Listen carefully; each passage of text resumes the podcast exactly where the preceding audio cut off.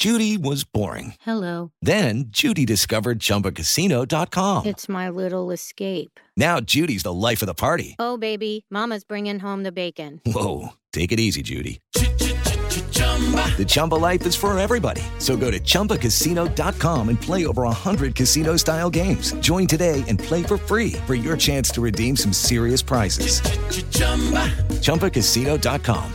No purchase necessary. Void where prohibited by law. 18 plus terms and conditions apply. See website for details. Existen decisiones que pueden mover un país. Líderes mexicanos. Con Ivonne Bacha, directora editorial de Líderes Mexicanos. Y Jacobo Bautista, editor en jefe de Petróleo y Energía. Ambos coleccionistas de historias de éxito. Compartimos historias de los hombres y mujeres que con sus decisiones le dan rumbo a este país. 88.9 Noticias. Información que sirve. Tráfico y clima. Cada 15 minutos. Muy buenas noches, bienvenidos a Líderes Mexicanos Radio en el 88.9 Noticias, información que sirve, la estación del tráfico y clima cada 15 minutos.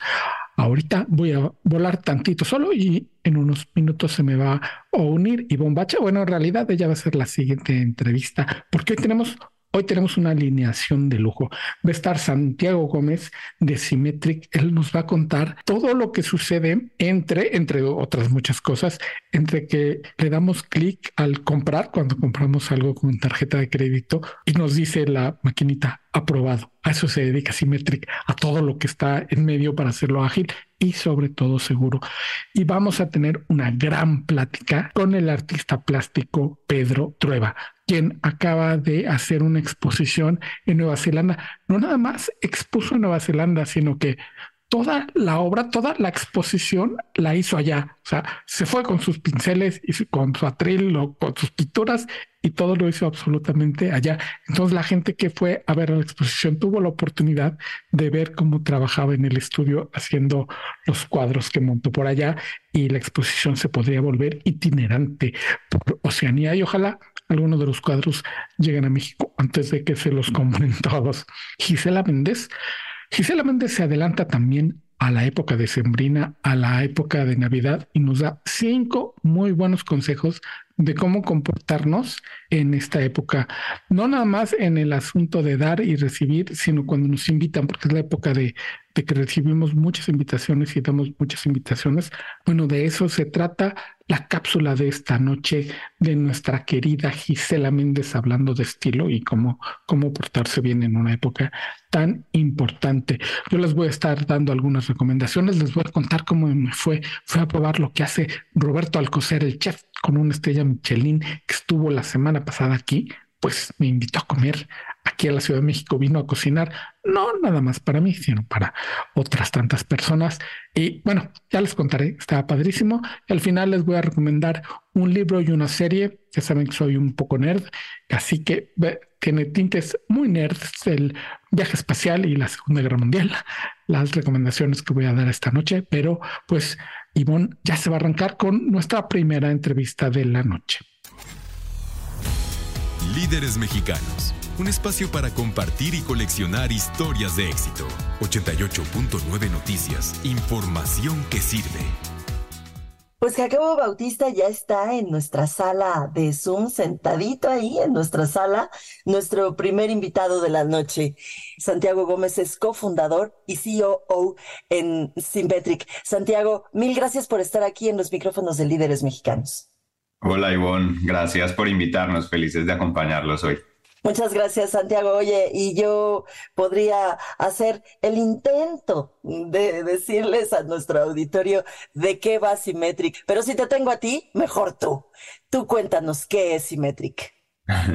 Symmetric es un software eh, as a service. Le arrendamos nuestro software a las compañías más grandes alrededor del mundo para automatizar todo lo que implica su control financiero. Es decir, poder controlar cómo mueven el dinero y controlar que el dinero esté entrando y saliendo correctamente de las cuentas, por decirlo así. Lo hacemos a nivel global, eh, en 30 países del mundo y pues estamos felices de empoderar a estos equipos de finanzas con tecnología de punta, eh, Big Data por atrás, sin que necesariamente la sepan manejar, pero que puedan interactuar con ella por medio de una interfaz sencilla de configurar. Eh, digo, lo dices tú muy fácilmente, sencilla y demás. Y, y, luego fíjate que no sé si en todos los países, ya me lo dirás tú, pero al menos en México tengo la sensación de que quienes no nos dedicamos a las finanzas, no solamente nos alejamos, sino que los vemos así como, no sé ni qué hacen, ni para qué sirven, ni para qué están ahí, y esto, e, este tipo de, este tipo eh, de herramientas que, que nos ofrece Symmetric hacen que, pues que esa brecha se recorte, ¿no? Como que tenemos, los que no nos dedicamos a los numeritos, vamos dando cuenta de la importancia que tiene que todo esto funcione bien.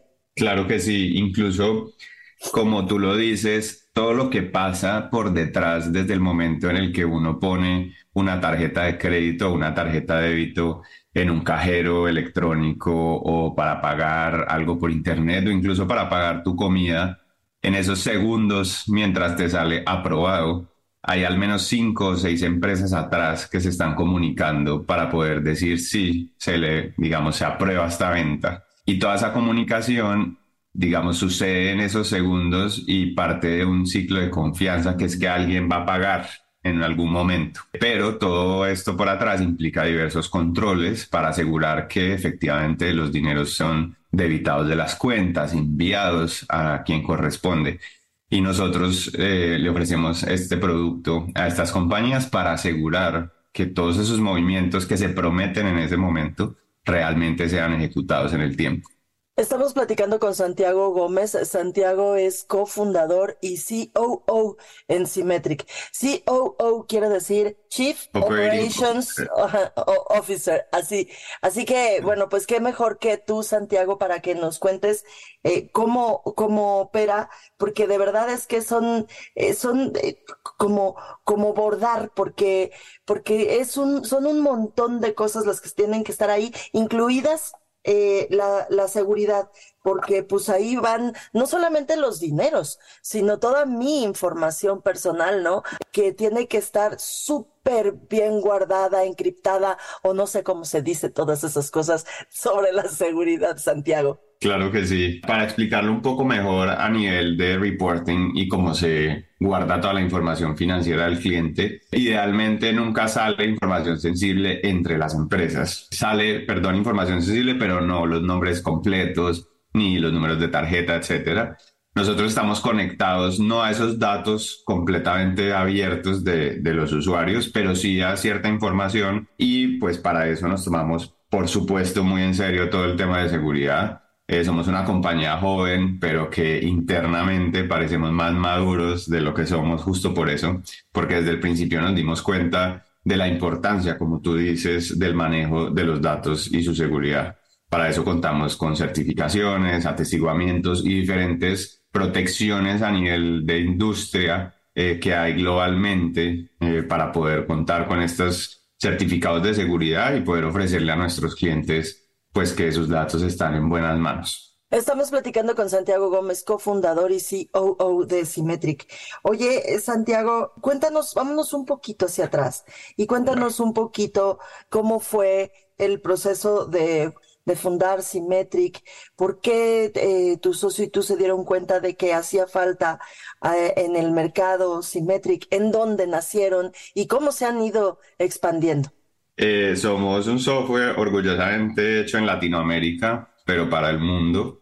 En este momento operamos en 30 países del mundo procesando información de cómo nuestros clientes controlan los flujos de dinero a nivel global.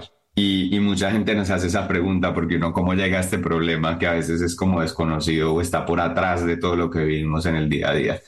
Nosotros, Alejandro, mi socio y yo veníamos de hacer un e-commerce vendiendo por internet y, nos dimos cuenta de primera mano todos los retos que habían alrededor de esto. Y en el 2019, en un momento, digamos que bastante complejo, decidimos cerrar esa compañía y empezar de cero. Y al empezar de cero, pues nos damos cuenta que queremos resolver muchos de los problemas que nosotros estábamos teniendo. Y lo estábamos teniendo obviamente a una escala pequeña, pero pues nos imaginábamos a una escala más grande cómo sería. Y de ahí empezamos a entender cómo solucionar este problema. Empezamos a experimentar y en el 2019 lanzamos nuestra primera versión. Eh, nuestro primer cliente fue Rappi, operaba en ese momento en cinco países y te imaginarás la complejidad de, de una compañía como esta. Entonces fue muy interesante porque logramos en ese momento como poder resolver un problema a nivel Latinoamérica, regional, y eso nos hizo desde el principio ver pues todo este problema, digamos, que fuera de un solo país y más eh, con, ese, con esa mirada global y hoy seguimos haciendo lo mismo. Entonces, pues así fue como llegamos a este problema que como tú dices, suena a veces como medio extraño, pero es lo que está sucediendo en la realidad todo el día por atrás de todo lo que hacemos cuando hacemos una operación financiera. De modo que nacieron poquitito antes de la pandemia, Santiago. Así es. ¿Y les fue de maravilla con la pandemia? pues en algunas cosas sí, otras no. Obviamente eh, la pandemia fue un momento muy difícil para algunas otras compañías, pero hubo otros clientes que definitivamente crecieron y nos tocó responder rápidamente a ese crecimiento en volumen, por ejemplo, Mercado Pago, em, y su crecimiento en la cantidad de información que empezaron a procesar. Y ahí viene todo ese desarrollo tecnológico que te digo que es hecho en Latinoamérica, un equipo de personas que todos los días se dedican a poder volver esta tecnología más robusta, mejor y más sencilla de usar. Oye, y específicamente aquí en México, ¿entraron eh, casi de inmediato con Rappi o cómo fue que entraron a, México? Fue. Ah. Así fue, México fue eh, nuestro, nuestros primeros países porque pues para Rappi era un mercado muy importante. Hoy en día tenemos varios clientes en México que trabajamos con ellos. Tenemos equipo en México también. Nuestro equipo está distribuido en varios países. Tenemos inversionistas mexicanos. En nuestra junta directiva hay un mexicano entonces siempre con una atadura muy, muy grande a México. Oye, eh, eh, eh, ¿con qué te has enfrentado al supongo yo, que al trabajar en tantos países, con tantos clientes, con tantas idiosincrasias, debes enfrentarte a retos distintos en cada uno de los países. ¿Cuál es el principal reto de ir entendiendo esas idiosincrasias? Porque tienes que entender que pues los mexicanos no somos iguales que los colombianos, no somos eh, que, que, que los brasileños, por supuesto, muchísimo menos que los brasileños que están muy lejos e incluso el idioma es distinto. Pues como tú lo dices, hay diferencias, pero algo interesante es que el mundo de las finanzas y el lenguaje de los números pues nos permite como comunicarnos entre todos. Entonces, si bien a la hora obviamente de hacer negociaciones localmente con algunos clientes, cada uno tiene su particularidad y su manera de hacer las cosas, para eso tenemos equipos locales que trabajan en cada país con nuestros clientes de esos países pero al final todos están buscando lo mismo y es poder enfrentar y descomplejizar el mundo complejo al que nos enfrentamos cada vez más. Las empresas están constantemente recibiendo nuevos medios de pago, nuevas maneras de poder pagar, nuevas maneras de recibir dinero, de enviar dinero, etcétera. Y todo eso está sucediendo a nivel global. ¿sí? Lo que está pasando es que el, mundo de las finanzas se está volviendo cada vez más complejo. Nunca antes en la historia nos habíamos enfrentado a un mundo con tanta proliferación de medios de pago y esa necesidad es la que unifica a todos nuestros clientes. Incluso muchos de nuestros clientes operan en todos los países al tiempo. Entonces, al final, pues esta es como que este es el, el fin común que tienen todos y ahí es donde nuestro producto hace fit con este fin común, que es poder ayudarle a estos equipos de finanzas a desenmarañar la problemática que tiene. Estamos platicando con Santiago Gómez, él es cofundador y COO de Symmetric. Santiago, después de escucharte, estoy segura que varios de nuestros eh, radioescuchas estarán pensando, bueno, ¿y cómo me acerco? O sea, ¿cómo los encuentro? Me, interesa saber si pueden atenderme, si mi empresa, eh, que es mediana o chiquita, puede acceder a sus servicios. En fin, ¿en dónde te encontramos, Santiago? Em, estamos en, LinkedIn, sobre todo en redes sociales y, en nuestra página web symmetric.com eh, con K. Eh, ahí está documentado lo que hacemos en las industrias que lo hacemos, casos de uso eh, casos de éxito con muchas de las compañías que ustedes todos los días interactúan, pues son clientes nuestros. Entonces felices ahí de recibirlos y explorar oportunidades. Y de una vez aprovecho para preguntarte si eh, de, qué tamaño tienen que ser. Eh, ¿Solo trabajas con empresas grandotas o si tienen, tienen una empresa mediana se pueden acercar a ustedes? Sí, claro que sí. nosotros digamos que en la medida que las compañías crecen, esta complejidad se vuelve mayor. Claro. Entonces muchos de nuestros clientes nos, está, nos buscan un poco antes de llegar a ese punto de complejidad superior. Entonces feliz de explorar desde cuándo es el momento indicado para usar un software que ayude a hacer toda esta problemática. Pero definitivamente ofrecemos muchas funcionalidades que, que le ayudan a las compañías a escalar, a poder crecer con el tiempo sin desordenarse. Y es importante implementar este tipo de soluciones antes de que sea muy tarde o antes de que haya un problema de visibilidad, pérdidas de dinero, etcétera. Entonces, pues eh, definitivamente trabajamos con compañías medianas también. Pues Santiago Gómez, cofundador y COO de Symmetric, les recuerdo que pueden acceder a Symmetric, es con S y con K al final en todas las redes sociales. Te agradecemos mucho, Santiago Gómez, estos minutos aquí en los micrófonos de líderes mexicanos.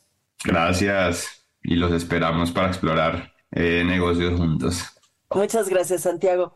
Mi nombre es Jacobo Bautista y Bombacha se me va a unir el siguiente segmento para las entrevistas con Pedro Trueba, pero mientras tanto yo les quiero contar que fui a cenar con Roberto Alcocer, el chef Roberto Alcocer, quien si recuerdan, si no, ahí está en iHeartRadio, como todos nuestros programas.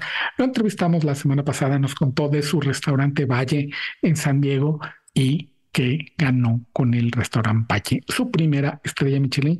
Yo espero que de muchas. Y obviamente, pues con este tipo de entrevistas uno se queda con las ganas de, oigan, pues ir a Valle o ir a Malva, el restaurante que tiene el chef Alcocer en Ensenada y afortunadamente vino esta misma semana Roberto a la Ciudad de México a celebrar con un amigo suyo, con Ezequiel Hernández, los ocho años del restaurante Campo Baja, que está en Colima 124, que se los recomiendo mucho. Todos los días cambian de menú, hay cosas diferentes. Esto para asegurar dos cosas. Una, la frescura de los ingredientes de la materia prima con lo que trabajan, porque es casi todo comida de mar. Esto garantiza que el chef esté en todo súper ágil mentalmente porque tiene que inventar ahí mismo en el lugar lo que va a hacer con lo que le llegó. Entonces, bueno, así funciona Campo Baja y vino Roberto Alcocer a hacer una cena junto con Alejandro Zárate, quien es el chef de Malva. Ezequiel, por cierto, también estuvo en Malva de ahí. De ahí se conocen estas relaciones, pues generalmente cuando uno está en la cocina son duraderas, porque la cocina es como, como una trinchera y se hacen, se forjan amistades o enemistades. En este caso fue una amistad. Yo había estado solamente en un restaurante con estrella Michelin del chef francés Joel Rebuchon en Las Vegas. Alguna vez me invitaron a comer al atelier y me daba mucha curiosidad ver cómo Roberto, mexicano al fin y al cabo entre sus cuates, se portaba, porque hay mucho de, de ver de repente a los chefs como rockstars, ¿no? Salir con incluso con su chamarra de cuero y sus lentes oscuros y demás.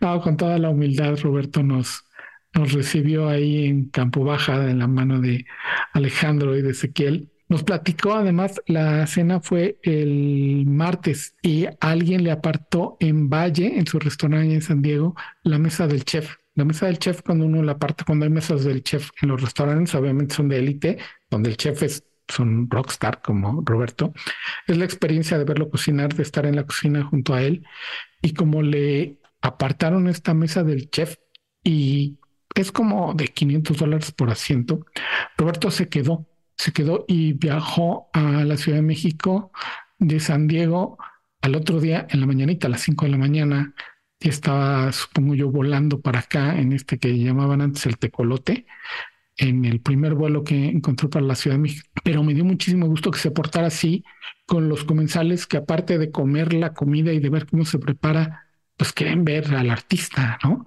Me recordó alguna vez, no voy a decir quién, un artista, un artista plástico que me platicaba cómo alguna vez un comprador estaba interesado en comprarle una serie de cuadros y le habló como a las dos de la mañana y él, ni modo, se paró y fue a enseñarle los cuadros, el arte, porque querían también conocer al artista. Y recordé esa anécdota con, con Roberto pues, como el artista y luego al otro día estuvo aquí también al pie del cañón, sirviendo él mismo todas sus, sus creaciones, comimos delicioso.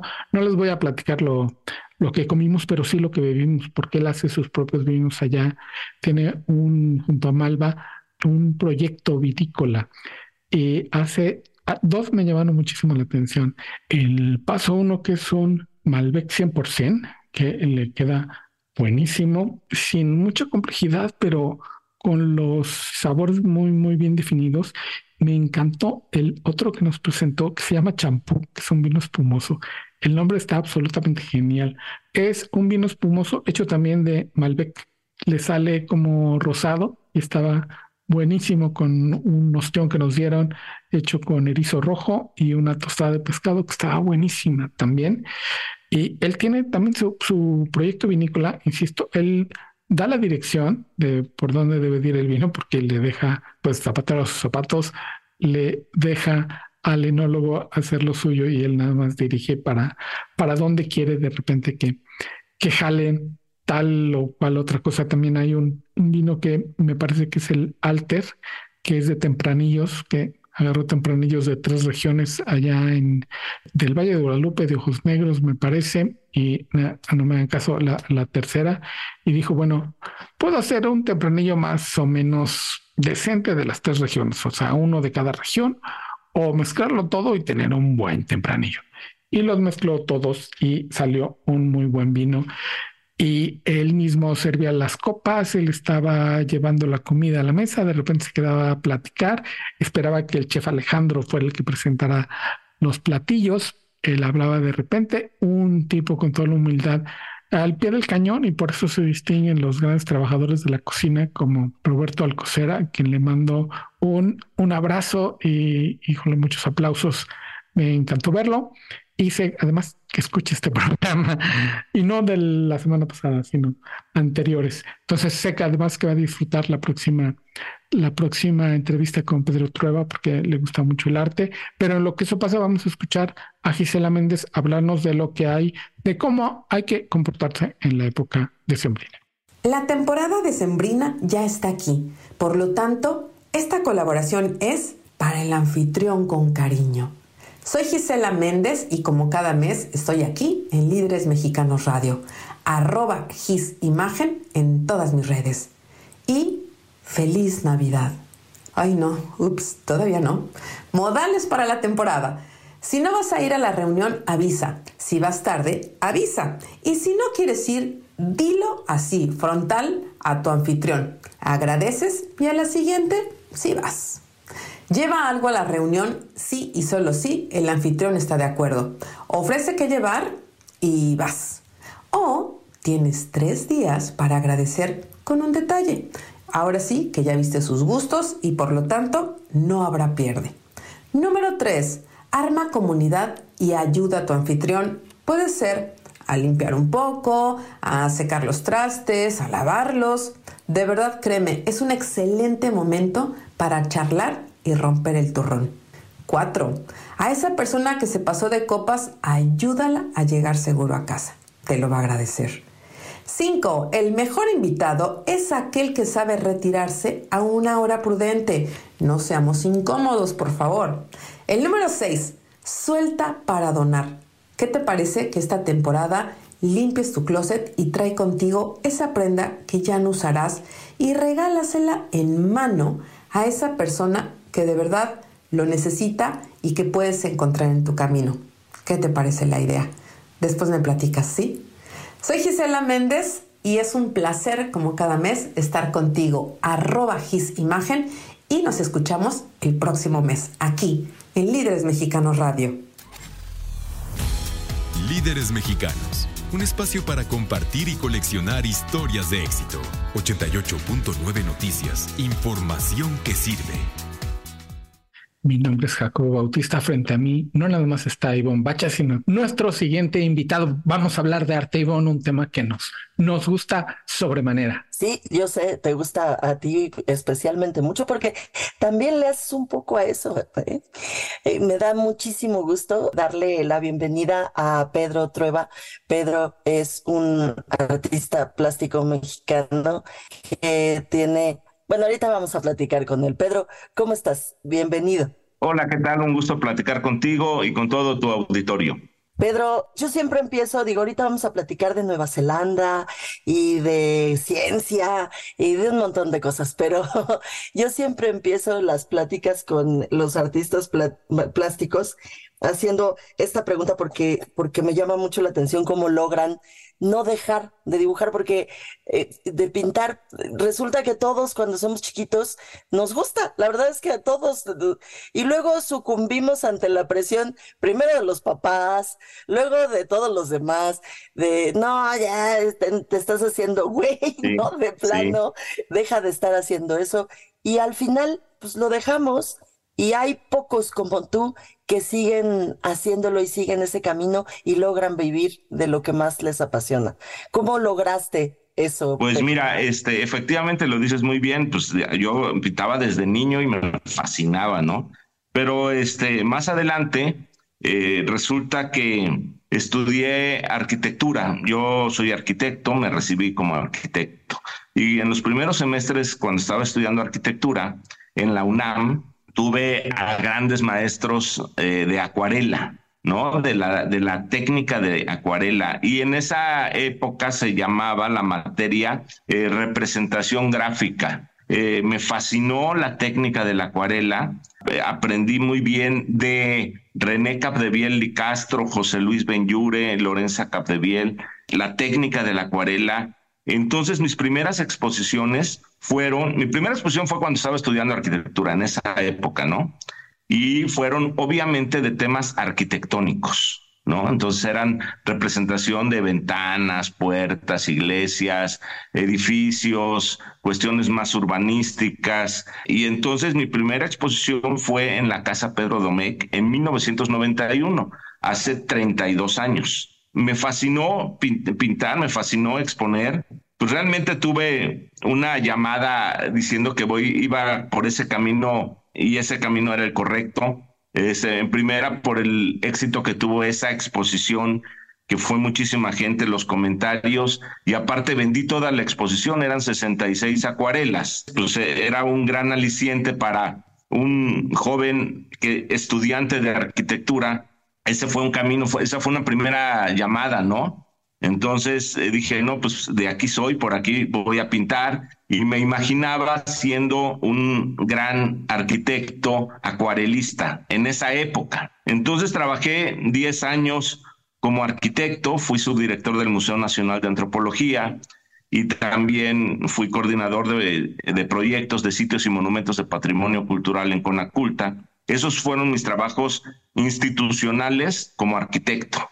A la par, seguí obviamente haciendo exposiciones de pintura y teniendo una evolución en el arte, ¿no? Lo más importante en el arte y en, la pintura, en la escultura, es tener una evolución, ¿sí? Entonces, mi evolución parte del realismo arquitectónico en acuarela, o sea, de ahí parte. Y entonces fui evolucionando hacia otras técnicas y hacia otra temática porque siempre en la vida todo es evolución y es todo este consiste en estarte saliendo de tu zona de confort. Eso es, eso es importantísimo. Cuando pensé que, ah, perfecto, ya dominaba la acuarela, la técnica, la temática, pues este, sentí la necesidad de explorar nuevos caminos estéticos, este, nuevos caminos este, en otras técnicas, eh, continué, continué, evolucioné, empecé a hacer óleos, acrílicos, técnicas mixtas y también incursioné en la, en la escultura. Eh, si, si bien la pintura es como la parte más sólida en mi carrera, he realizado muchísimas esculturas también en distintos materiales, ¿no? Estamos en Líderes Mexicanos Radio a través de 88.9 Noticias platicando con el artista plástico mexicano Pedro Trueba.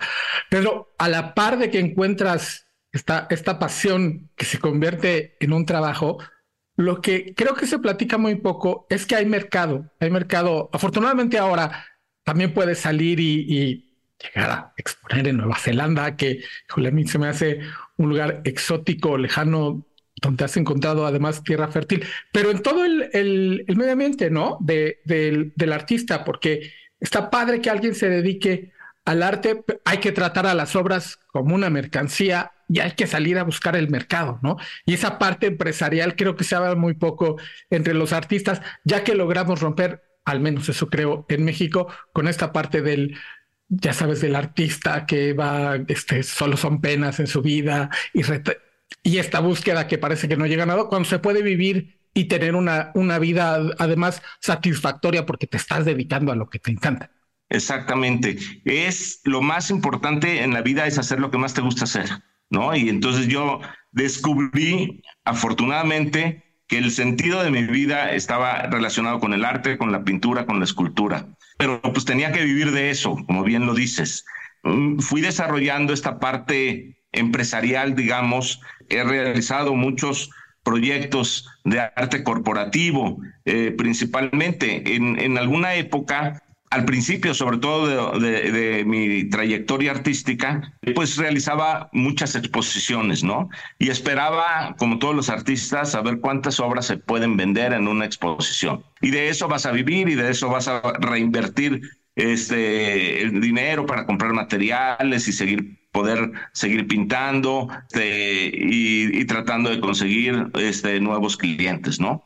De repente eh, hice un proyecto de arte corporativo para American Express en el 2020 y me compraron 57 obras. Entonces yo dije, ah, caray, pues eh, me están comprando toda una exposición, ¿no? Es más o menos como eh, un promedio de obras, ¿no? Para una buena exposición. Y entonces dije, eh, pues este modelo lo puedo replicar en un futuro, ¿no? Y entonces empecé a hacer distintos proyectos de arte corporativo, igual y no con tal cantidad de obras, pero podría ser una exposición de 20 obras este, para Bank Boston y pues este, todas esas obras me las compraban, ¿no? Entonces decía, bueno, este, este puede ser un buen nicho de mercado porque este, en lugar de hacer toda una exposición y esperar a ver cuántas obras vendes, pues ya la empresa, el corporativo, la transnacional, están adquiriendo toda la obra y aparte les estoy solucionando el tema del arte eh, para instalar en sus empresas, ¿no?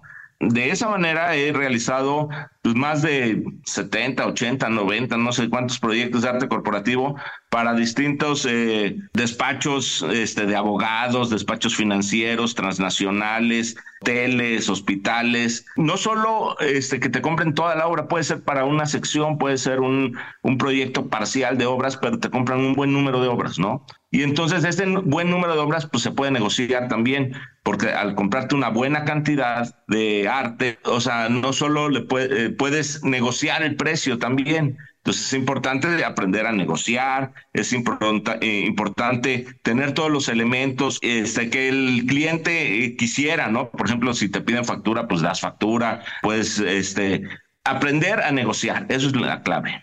Estamos platicando con Pedro Trueba, artista plástico mexicano, y que está, eh, bueno, recientemente, ¿no? Hace bien poquito, hace un cosa de un mes, estuvo una exposición tuya justo en Nueva Zelanda, que decía Jacobo que le parece una cosa muy exótica y sobre todo muy lejanísima geográficamente hablando, ¿no? Sí, sí, sí. Exacto, sí, fue una gran experiencia. Mira, este, con esta exposición, pues ya he este, presentado en prácticamente todos los continentes, solamente me faltaría África, ¿sí? Eh, porque he expuesto en muchos lugares, obviamente aquí en América, en Estados Unidos, en Canadá, en Guatemala, en Europa, este, Portugal, Suiza, España, Francia, en Medio Oriente, Israel, Jordania, en, este, en Asia, en la India, y esta invitación por parte del embajador de México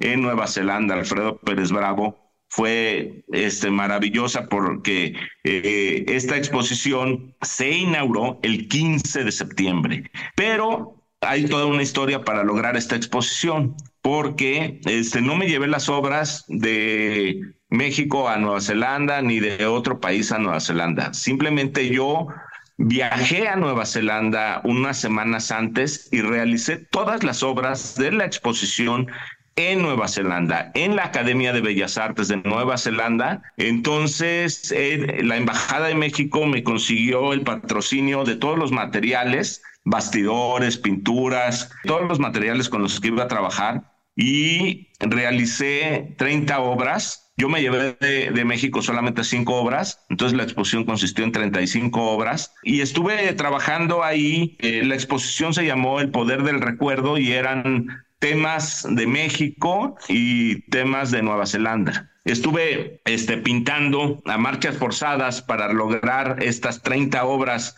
en muy poco tiempo y pues el resultado fue maravilloso. En la inauguración, que te digo que fue el 15 de septiembre, pues ahora sí que fueron muchos embajadores, fueron muchos cónsules, fue gente del gobierno de Nueva Zelanda, fueron curadores de arte y sobre todo muchos mexicanos que conocen, eh, que todas estas personas conocían por primera vez mi obra. Muchos de ellos iban cuando estaba realizando las obras y veían el proceso de, trabajo que llevaba, ¿no? Y entonces este, me hice muy buen amigo de muchos de ellos y obviamente fueron a la inauguración. Entonces en la inauguración vieron el resultado de, de todo este trabajo.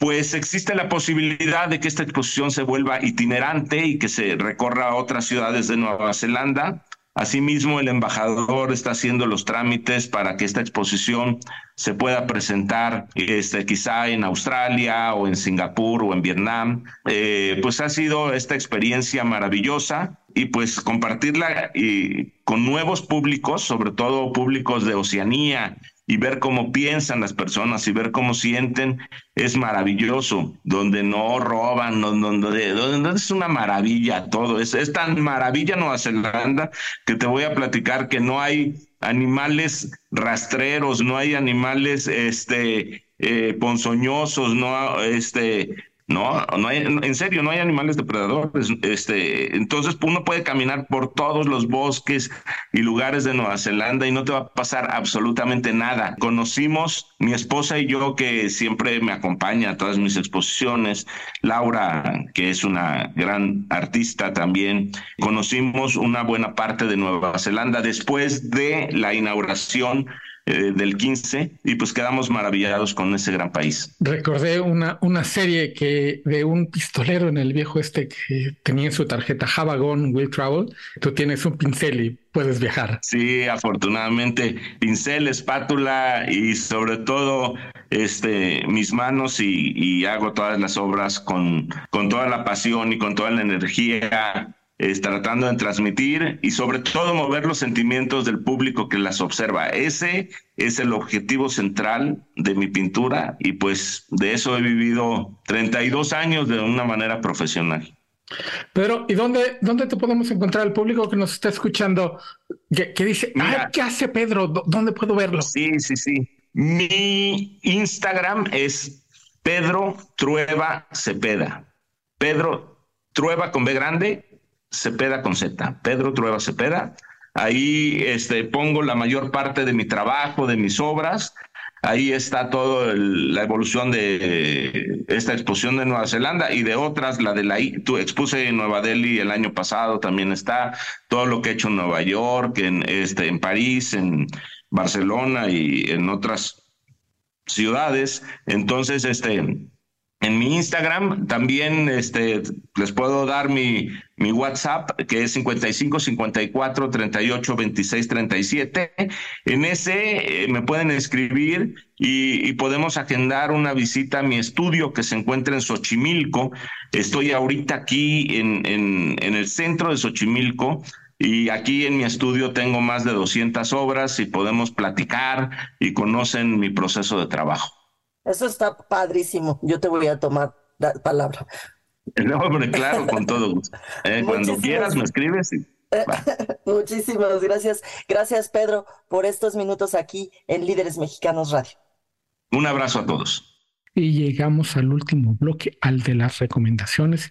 Y como Ivonne Bacha me abandonó para irse a ver a Alex Pitle, pues yo les voy a contar de una miniserie que acabo de ver en Netflix que se llama La luz que no puedes ver, que está basada en una novela de Anthony Doerr que se llama All the Light We Cannot See, igual que la miniserie, y está situada en la Francia ocupada por los alemanes en 1944 durante un episodio que se conoce como la batalla de Saint-Malo. Es la historia de una chica ciega interpretada por Ariamia Loberti, que se va a refugiar a Saint Malo, ella es de París, junto con su papá, quien está interpretado por Mar Ruffalo, a casa de su tío Etienne, que es interpretado por Hugh Laurie, el Doctor House. La niña ciega, Marie, es aficionada al radio de onda corta y escuchó durante mucho tiempo pues el programa que en onda corta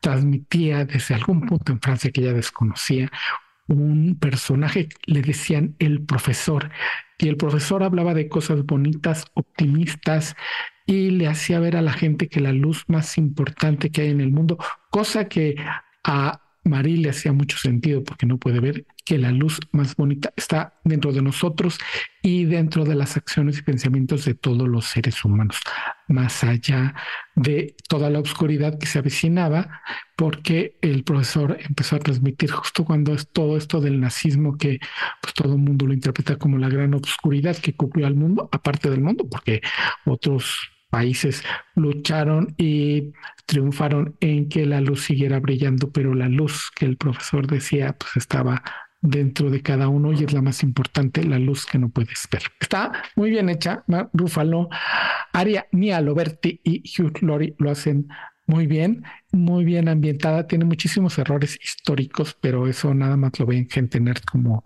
como yo, que ven todos los errores factuales de lo que fue la batalla de San Malo.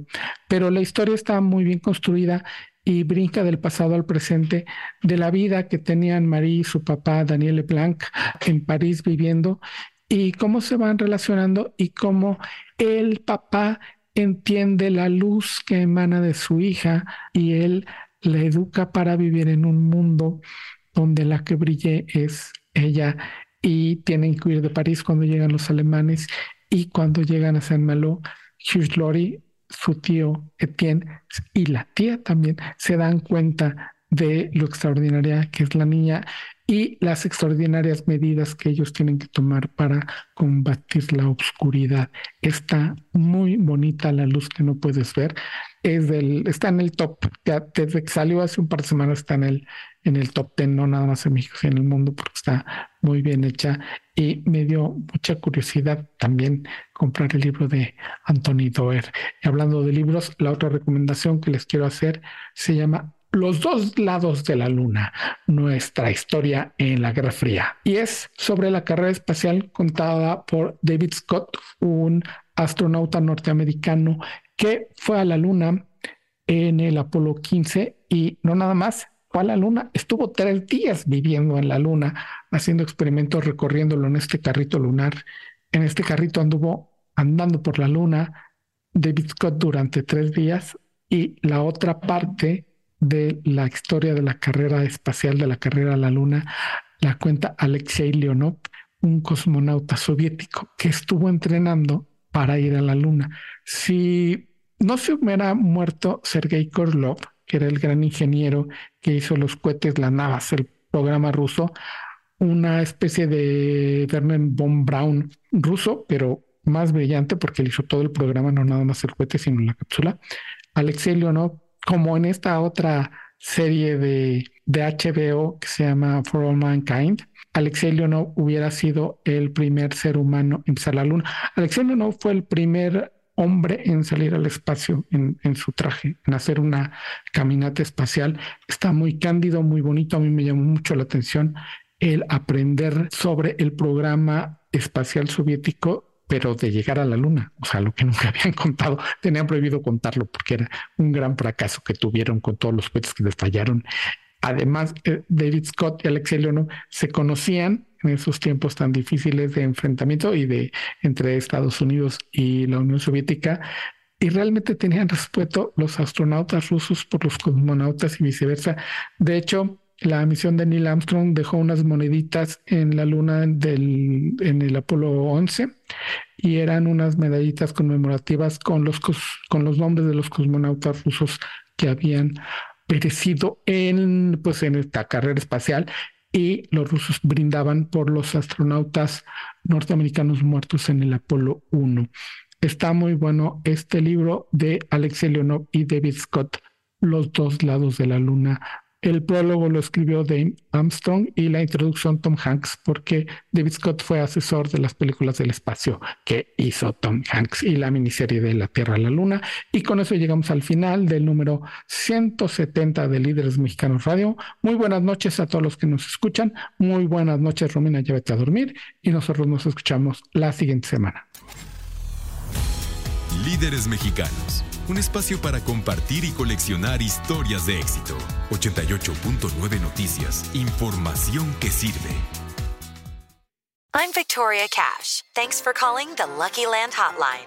If you feel like you do the same thing every day, press 1.